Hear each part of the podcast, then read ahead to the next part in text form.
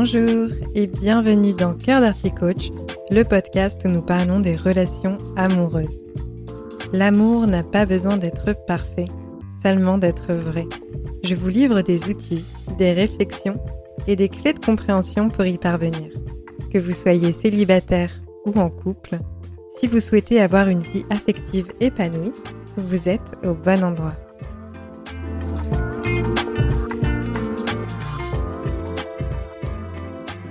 Bonjour à toutes et à tous, nous en sommes déjà au cinquième épisode de Cœur d'Arty Coach et je suis vraiment très contente de l'accueil que vous avez réservé à cette émission. La semaine dernière, j'ai reçu plusieurs messages qui m'ont beaucoup touchée pour me dire que ce format audio vous plaît. Donc merci beaucoup pour tous vos retours. Cela me donne beaucoup de courage et de la force pour continuer à publier régulièrement. Merci beaucoup. C'était la parenthèse gratitude de ce début d'épisode et nous allons pouvoir aborder un nouveau sujet tout de suite. Initialement, j'avais prévu de vous parler des langages de l'amour, mais j'ai fait une rencontre ce week-end et je me suis dit que ce serait intéressant de m'appuyer sur les échanges que j'ai pu avoir avec cette personne pour pouvoir aborder la question de comment est-ce qu'on fait pour créer du lien avec quelqu'un, ou en tout cas pour avoir des conversations riches. Que ce soit dans nos relations amoureuses ou toute autre relation, comment est-ce qu'on va pouvoir créer un pont émotionnel vers l'autre? Il y a des personnes qui vont être très extraverties, qui vont aller facilement vers les gens et discuter, mais la connexion émotionnelle avec l'autre ne se fait pas toujours. Personnellement, pendant un temps, j'avais tendance à admirer cette faculté à aller vers les autres, et à un moment donné, je me suis rendu compte que même si on arrive à aller vers plein de gens, le lien ne se crée pas toujours. En fait, ce que j'entends par connexion émotionnelle, c'est le fait de réussir à être touché par l'autre et de parvenir à toucher l'autre. Vous avez peut-être déjà eu ce sentiment de coup de cœur envers quelqu'un. C'est une personne où vous avez envie de rester en lien avec elle. Vous avez envie de continuer à la contacter et revoir cette personne. À l'inverse, vous avez sûrement déjà vécu des rencontres où vous passez un bon moment, mais pour autant vous n'avez pas plus que ça envie de revoir la personne. Ou encore, un moment où vous avez discuté avec quelqu'un, mais vous n'y avez pas pris de plaisir. Ce n'était pas nécessairement désagréable, mais votre esprit n'a pas été marqué. J'ai ainsi envie de vous raconter ce qu'il s'est passé pour que j'ai ce déclic de me dire c'est important de parler de ce sujet-là, c'est important de parler de la connexion émotionnelle, alors que j'avais déjà décidé de vous parler des langages de l'amour. Ce week-end, je suis sortie en ville comme j'avais des choses à faire et sur le chemin du retour, je suis passée par un parc qui n'est pas loin de chez moi. J'avais pris mon appareil photo au cas où et j'étais en train de prendre une photo de fleurs dans ce parc et c'est d'ailleurs la photo que j'ai prise dans le parc que j'ai choisie pour illustrer cet épisode. Petit clin d'œil à cette rencontre. Donc je disais, je suis en train de prendre ma photo et j'entends quelqu'un qui parle en anglais. Excuse me, you speak English? J'étais concentrée, je me tourne, je réalise que c'est à moi qu'il parle et je réponds yes. L'homme commence à me parler en me demandant s'il y a un office de tourisme pas loin, parce qu'il était en train de se promener, qu'il trouvait le parc très beau et qu'il avait envie d'en voir plus sur la ville. Alors je lui explique où il peut trouver euh, ce fameux office du tourisme, et en fait assez rapidement il engage davantage la conversation avec moi, pour me demander si je vis à Nantes ou si je suis une touriste comme je prends des photos dans ma propre ville. Donc on commence à discuter et il se passe quelque chose qu'il ne perçoit pas vraiment, c'est que de prime abord, je ne suis pas vraiment dans une humeur où j'ai envie de sociabiliser. J'avais mon programme en tête, je voulais juste prendre mes photos et rentrer. Il me parle beaucoup, il commence à me raconter un peu sa vie. Et la première chose que je note, c'est qu'il ne décrypte pas l'atmosphère et mon manque d'ouverture au dialogue. Après, je réalise que dans mon attitude, peut-être que j'envoie des signaux contradictoires, pourquoi pas. Je le relance un peu dans la conversation, et puisque je sens que je vais avoir du mal à m'affirmer sur le fait de dire euh, Salut, je m'en vais, je me dis pourquoi pas être dans l'acceptation de cet échange et vraiment rentrer dans celui-ci? Je me dis que je ne sais pas ce que je ne sais pas et qu'il a probablement plein de belles choses à me faire découvrir sur lui-même, qu'il a une merveille à révéler. Donc je l'écoute vraiment. J'ai un peu de difficulté parce qu'il parle très vite, avec un accent, en anglais. Ça fait longtemps que je n'ai pas pratiqué cette langue à l'oral, mais je reste focus sur ce qu'il a à me dire. Et par moments, il fait quelque chose qui est très bien quand on veut créer du lien avec quelqu'un, c'est qu'il m'invite à parler également. Il me demande de parler de moi, de ce que je fais dans la vie. À ce moment-là, je suis contente et je commence à m'exprimer. Sauf que rapidement, il y a un décalage entre nous. C'est qu'il me pose des questions, mais n'écoute pas réellement la réponse. Il m'écoute pour réagir, rebondir et répondre à ce que je dis, mais il ne m'écoute pas pour comprendre. Donc ça donne lieu à une conversation où je n'ai pas le temps de finir mes phrases, où je n'ai pas le temps de raconter quelque chose, qu'il a déjà rebondi sur ce que je viens d'évoquer, alors que je n'ai pas terminé ma phrase, et il recommence à parler. Nos échanges au final se sont résumés à beaucoup de temps de parole pour lui et assez peu de mon côté. Donc moi, je perçois un déséquilibre dans notre conversation et assez rapidement, je décroche. Mais comme je vous le disais dans l'épisode 3 du podcast sur les rencontres, on est co-créateur de nos échanges. Et une partie de mon métier consiste justement à aider les personnes à se mettre dans une disposition d'ouverture et d'accueil de l'autre, pour permettre de révéler leurs merveilles et celles de l'autre, et faire en sorte que les émotions circulent dans les deux sens. Parce que pour créer un pont émotionnel avec l'autre, il faut une route qui soit à double sens, il faut que ce soit un échange. Et là, de mon côté, il y a un bouchon qui s'est créé sur ce pont, et il n'y a plus rien qui passe, les émotions ne circulent pas vers moi. Et quand ça ne circule pas dans un sens, ça ne circule pas dans l'autre non plus. Une chose qu'il ne sait pas sur moi, et qu'il ne peut pas savoir sur moi puisqu'il ne me connaît pas, est que j'ai de la difficulté à m'ouvrir à quelqu'un et me livrer si on me coupe régulièrement la parole. Quand il me parle, ce qui me traverse l'esprit, c'est cette phrase en anglais, read the room. Dans le sens, lis l'ambiance de la pièce, ouvre les yeux sur l'échange qu'on est en train d'avoir, où il n'y a plus rien qui circule, observe l'atmosphère de nos échanges.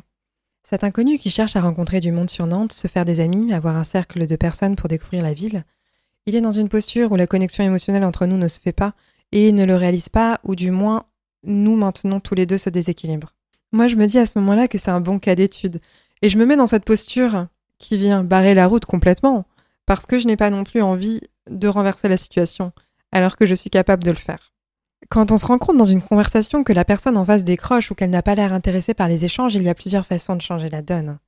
Là, dans mon cas, j'aurais pu dire par exemple Écoute, je trouve que c'est très intéressant tout ce que tu me racontes, j'en connais déjà plus sur toi, et j'aimerais bien à mon tour t'en dire un peu plus sur moi.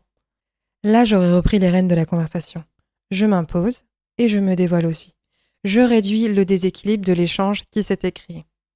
J'aurais également pu lui dire Lorsque je parle, quand je suis interrompue, cela me coupe dans mon élan et je me braque assez facilement de ne pas pouvoir terminer mes phrases.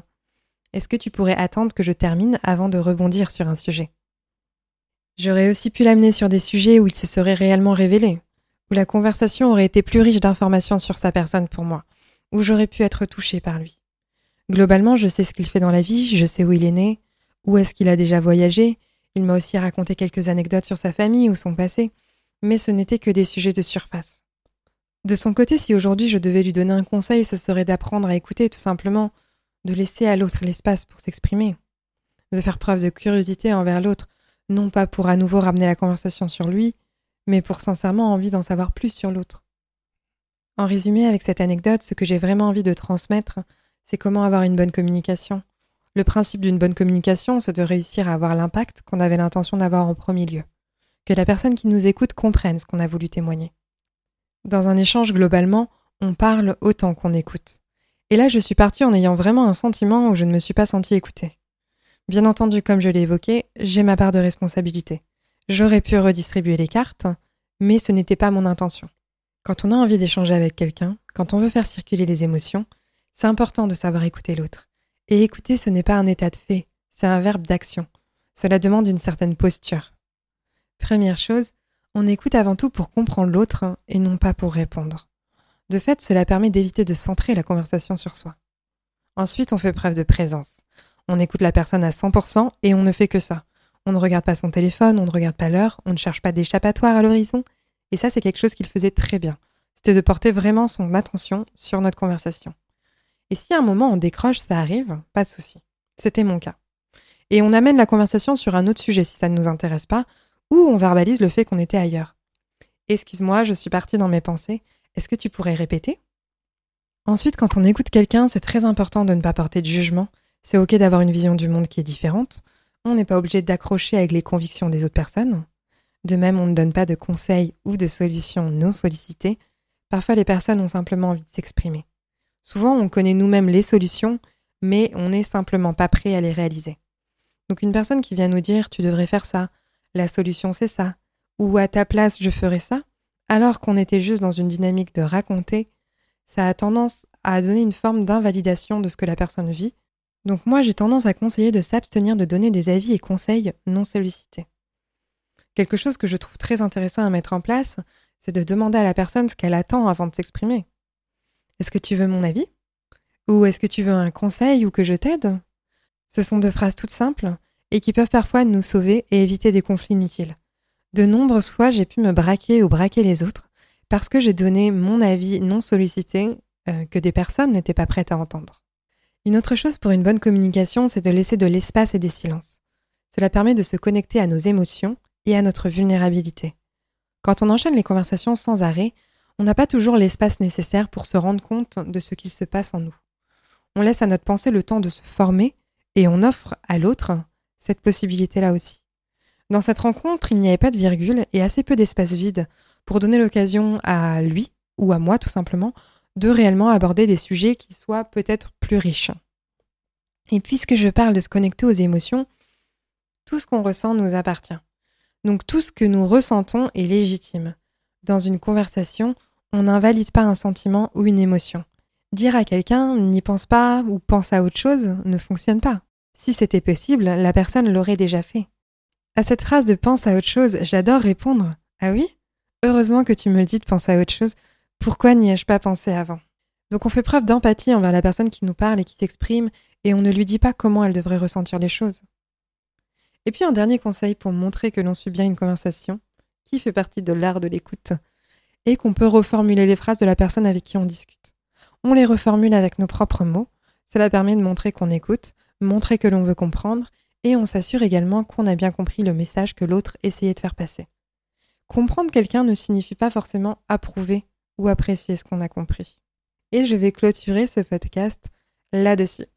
J'ai ajouté certains conseils sur l'écoute, même s'ils n'ont pas eu lieu pendant ma rencontre, parce que ce sont des éléments qui sont très importants, et écouter selon moi c'est vraiment tout un art, tout comme c'est tout un art d'être un bon orateur. J'espère que cet épisode et ce format de story time vous a plu. Je réitère ma proposition d'inviter dans le podcast.